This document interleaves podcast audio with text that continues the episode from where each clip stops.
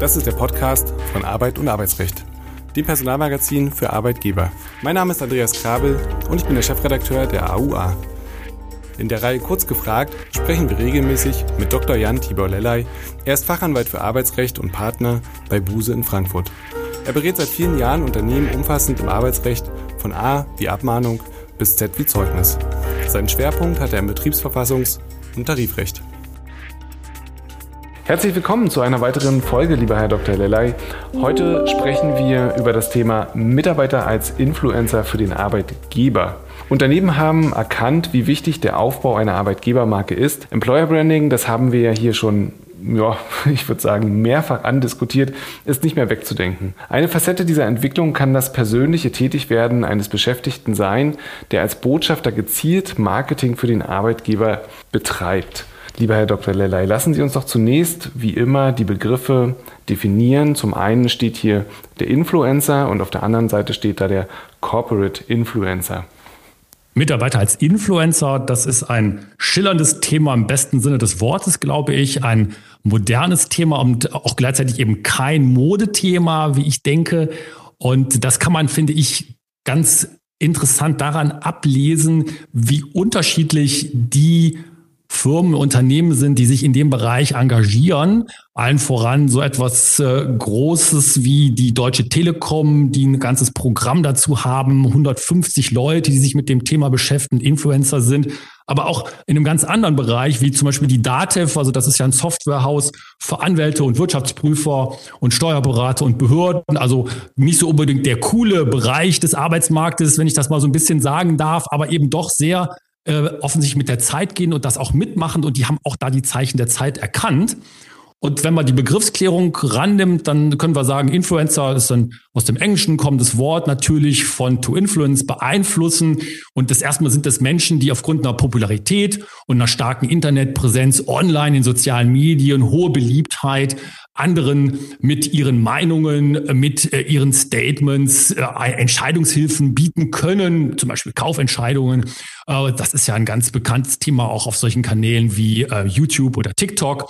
Und der Bereich Corporate Influencer ist dann der, kleinere Bereich des Ganzen, wo man sagt, das sind eben Mitarbeiter von Unternehmen, Mitarbeiterinnen und Mitarbeitern von Unternehmen, die häufig auf Anregung der Arbeitgeberin in Social Media, zum Beispiel auf LinkedIn, aber auch zum Beispiel auf YouTube oder auf TikTok über ihre Arbeit im Unternehmen sprechen, das berichten, das nach außen tragen und damit ein Markenbotschafter, eine Markenbotschafterin für das Unternehmen im besten Falle werden. Also eine Marketingbotschaft über ihren Arbeitsplatz in die sozialen Medien, in die Öffentlichkeit reingeben. Also eine Empfehlung für das Unternehmen im besten Fall sind.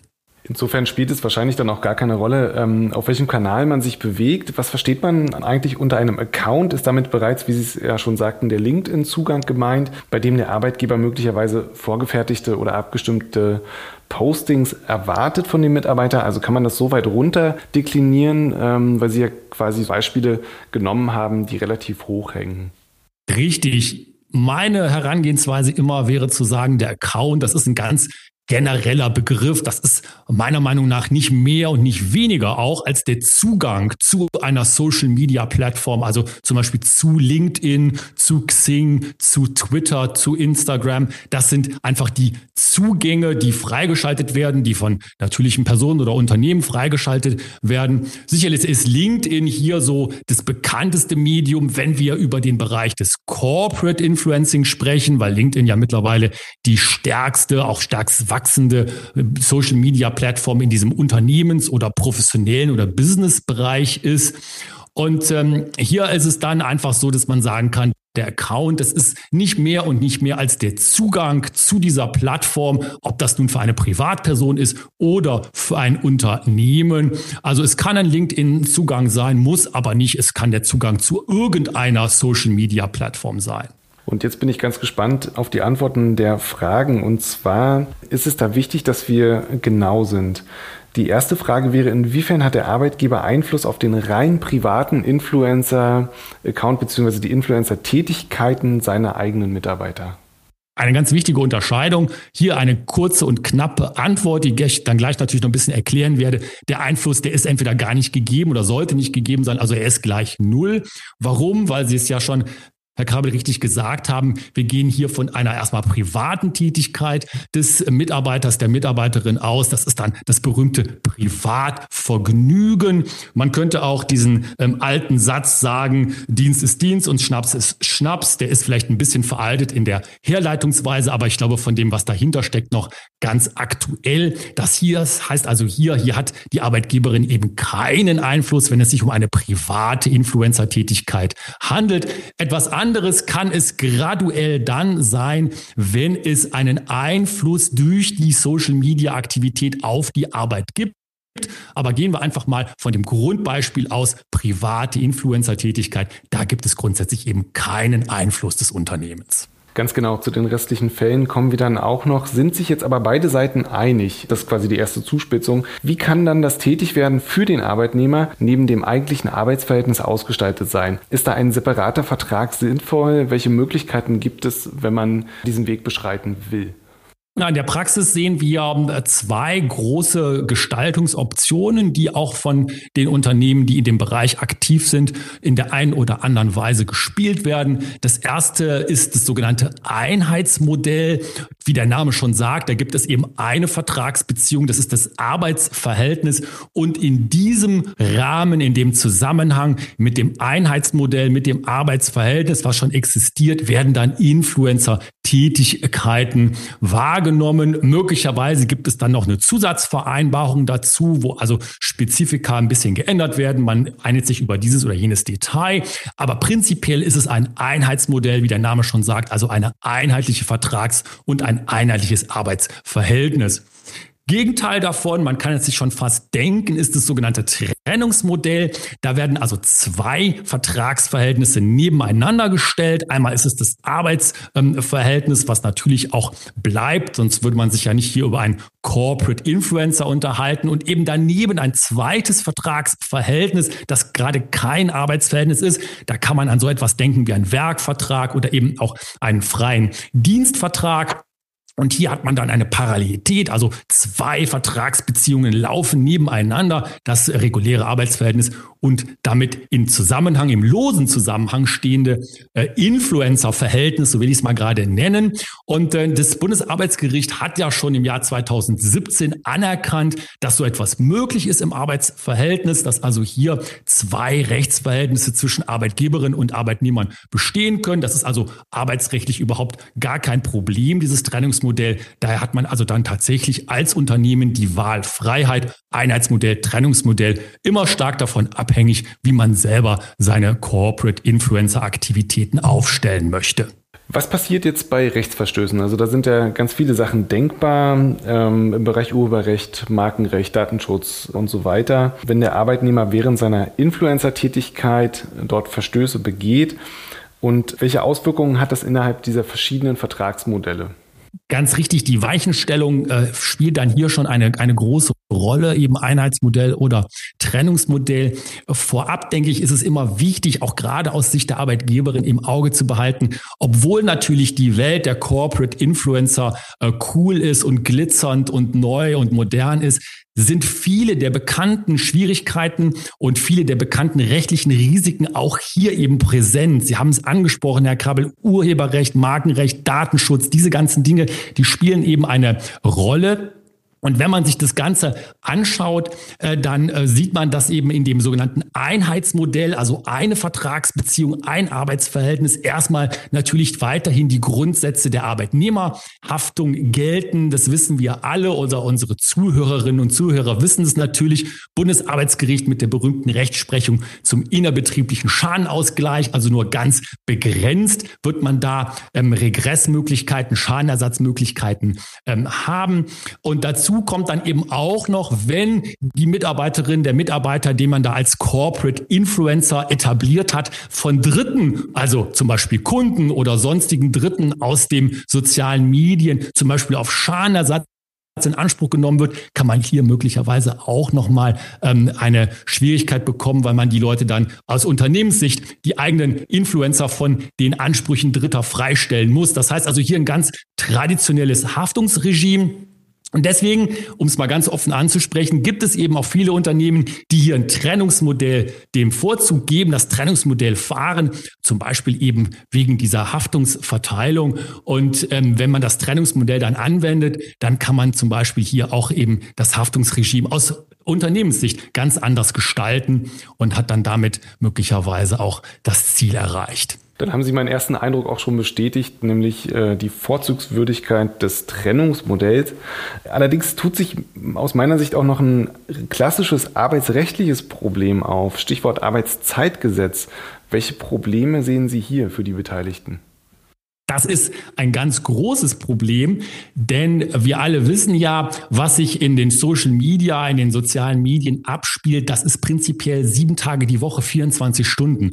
Also das Arbeitszeitgesetz mit seinem acht bis zehn Stunden Tag und seinen Ruhezeiten kommt da überhaupt nicht mit. Und deswegen sind das ganz schwierige Dinge, die da aufeinander prallen, beziehungsweise der Zusammenprall von unterschiedlichen Welten. Ähm, denn wenn wir einfach mal davon ausgehen, sehen, dass sich die Tätigkeit einer Corporate Influencerin oder eines Corporate Corporate Influencer, wenn sich das eben als Arbeitsleistung darstellt, eine Arbeitsverpflichtung darstellt, in Klammern Einheitsmodell, Klammer zu, äh, dann muss auch hier natürlich das Arbeitszeitgesetz berücksichtigt äh, werden. Da gibt es dann also den acht bis zehn Stunden Tag und die elfstündige Ruhezeit. Das sind ja die großen Leitplanken des Arbeitszeitgesetzes mit den entsprechenden Schwierigkeiten, die entstehen, wenn dagegen verstoßen wird, mit Bußgeldern und so weiter und so weiter. Also hier ähm, muss man ganz klar sehen, sehen, ähm, die ähm, Welt der Corporate Influencer spielt sich hier natürlich nicht jenseits des Arbeitszeitgesetzes ab, sondern ganz im Gegenteil. Das Arbeitszeitgesetz gilt mindestens dann, wenn man sich für das Einheitsmodell entscheidet. Möglicherweise ein weiteres Argument für das Trennungsmodell. Genau, und diese Frage provozieren Sie ja geradezu. Kann ich als Arbeitgeber die Augen verschließen, wenn ich das Trennungsmodell fahre und sagen, damit habe ich ja nichts zu tun? Das äh, ist dann auch ein ganz klassisches, kann man fast sagen, arbeitsrechtliches Problem, was hier nur in ein bisschen einer neuen Verkleidung, würde ich jetzt sagen, in einem neuen Kostüm wieder zu uns äh, kommt. Denn ähm, möglicherweise ist es ja dann eine Schwierigkeit von Scheinselbstständigkeit, wenn man also hier tatsächlich eine Vertragsgestaltung wählt, die sagt, ich habe da mal Trennungsmodell draufgeschrieben, aber faktisch fahre ich das Einheitsmodell, habe also meine Leute da ganz gut an die Kandare genommen genommen, meine Corporate Influencer und habe die in ihrem Arbeitsverhältnis da in den Bereich reingebracht. Da wird man sich also große Schwierigkeiten einhandeln. Ähm, und ähm, da ist es natürlich wie immer im Arbeitsrecht entscheidend nicht, was draufsteht, sondern was drin ist. Also überall da, wo nur Einheitsmodell draufsteht und Trennungsmodell drin ist, ist es dann letztendlich auch so, wie man den Inhalt kennt. Man muss also auf den Inhalt achten. Verlassen wir ganz kurz den rechtlichen Bereich. Welche Risiken sehen Sie eigentlich noch? Was kann der Arbeitgeber beispielsweise bei Fehlverhalten des Influencers tun, um sich glaubwürdig in der Öffentlichkeit zu distanzieren? Auch ein unglaublich wichtiges Thema. Wir hatten es hier ja auch im Podcast mehrere Male schon angesprochen. Das ist eine Frage auch des ähm, Reputationsschadens, also des Re Reputationsrisikos, wie man es ja auch nennt, ähm, im Zusammenhang mit der Präsenz in sozialen Medien. Da bereiten sich ja äh, vor allen Dingen schlechte Nachrichten auf wie ein Lauffeuer. Äh, und wenn es da zu Fehlverhalten kommt, äh, dann kann es für Unternehmen ganz, ganz wichtig sein, hier glaubwürdig zu, sich zu distanzieren und klar zu machen, dass es sich hier um Fehlverhalten Einzelner oder eines Einzelnen, einer Einzelnen handelt und eben nicht um eine Unternehmenspolitik, die hier an die Öffentlichkeit über die sozialen Medien gelangt ist. Typischerweise macht man das so, indem man, und das ist ja auch insgesamt empfehlenswert, wenn man mit sozialen Medien arbeitet, das Unternehmen eine Social Media Guideline hat, also ein einen ähm, Code of Conduct, einen Verhaltensregeln zum Umgang und zum Verhalten in den sozialen Medien. Wenn man das hat, und das gilt natürlich auch für Corporate Influencer, dann kann man als Unternehmen immer mindestens darauf verweisen und zu sagen, das sind unsere Prinzipien, gegen die ist hier verstoßen worden, aber wir haben es klar gemacht und auch schriftlich niedergelegt, dass wir diese Prinzipien haben. Und dann können wir auch entsprechend reagieren. Ähm, aber wenn man das nicht hat, dann hat man sich natürlich schon nicht ganz gut in die Ecke reingestellt, aus der man schnell wieder rauskommt. Denn die Distanzierung, die dann im Nachhinein kommt, die ist häufig eben nicht glaubwürdig, zumindest nicht dann, wenn man ein anderes nicht dokumentiert hat. Aktuelle Inhalte, Gerichtsentscheidungen und weitere News aus der Arbeitswelt erhalten Sie auch mit unserem wöchentlichen Redaktionsnewsletter. Mehr Infos dazu finden Sie in der Folgenbeschreibung. Lassen Sie uns zurück zum Ausgangsfall und den ein wenig konkretisieren. Wie weit geht denn nun bei einer entsprechenden vertraglichen Gestaltung und verbindlichen Abrede der Beteiligten der Einfluss des Arbeitgebers hinsichtlich des durch den Arbeitnehmer zwangsläufig persönlich aufgebauten Account? Da fällt mir als Stichwort als erstes das Weisungsrecht ein. Also inwiefern hat da dann doch der Arbeitgeber Einfluss? Das ist eine Frage der äh, Gestaltung, der vertraglichen Gestaltung und deswegen ist eine solche vertragliche Gestaltung auch sehr, sehr, sehr dringend zu empfehlen. Mit anderen Worten, es ist überhaupt nicht zu empfehlen, einfach mal die Leute loslaufen zu lassen und zu sagen, hey, wir wollen hier ein paar Corporate Influencer auf Twitter oder auf LinkedIn oder auf YouTube oder auf TikTok sehen, mach doch mal was draus. Nein, das sollte nicht die Praxis sein. Die Praxis sollte sein, dass man im Arbeitsvertrag Arbeitsvertrag in einer Zusatzabrede zum Arbeitsvertrag ganz klar geregelt hat, was die Corporate Influencer tun sollen ähm, und ähm, wie dann eben auch die ähm, Vorstellungen des Unternehmens, denn da muss es ja, wenn es eine Strategie gibt, hoffentlich gibt es die und in gut geführten Unternehmen gibt es die, wenn es also eine solche Strategie gibt für soziale Medien, müssen die ja da umgesetzt werden, sonst laufen die Leute ja einfach tatsächlich nur los und machen irgendwas. Und ähm, hier äh, kann man also sagen, dann hat man ein Weisungsrecht. Das ist dann wieder ganz klassisches Arbeitsrecht, Paragraph 106 Gewerbeordnung, Direktionsrecht. Ähm, etwas anderes ist es möglicherweise dann, wenn tatsächlich jetzt ähm, eine Mitarbeiterin oder ein Mitarbeiter eigene Accounts reinbringt ins Arbeitsverhältnis, die vielleicht schon viele Follower haben, also Leute, die sich mit dem Account verbunden haben und dem auch folgen, dann ist es möglicherweise etwas anderes, dann geht es in den Bereich der Privatnutzung rein. Aber grundsätzlich kann die Daumenregel immer nur sein, eine gute Vertragsgestaltung, die hier auch die Abgrenzung vornimmt und dann eben auch ein entsprechendes Weisungsrecht des Unternehmens vorsieht, wie Corporate Influencer sich verhalten sollen, wenn sie in die große weite Welt der sozialen Medien aufbrechen. Da würde ich gerne trotzdem nochmal nachfragen. Macht es einen Unterschied, wenn der Arbeitgeber gemeinsam mit dem Arbeitnehmer eine Strategie ausarbeitet und einen Influencer-Account quasi gemeinsam aufbaut und bei Null startet? Geht da die Mitsprache vielleicht doch noch ein bisschen weiter? Absolut, das ist sicherlich so, ähm, denn man muss ja sehen, was passiert? Also was ist äh, der, die, die Startposition?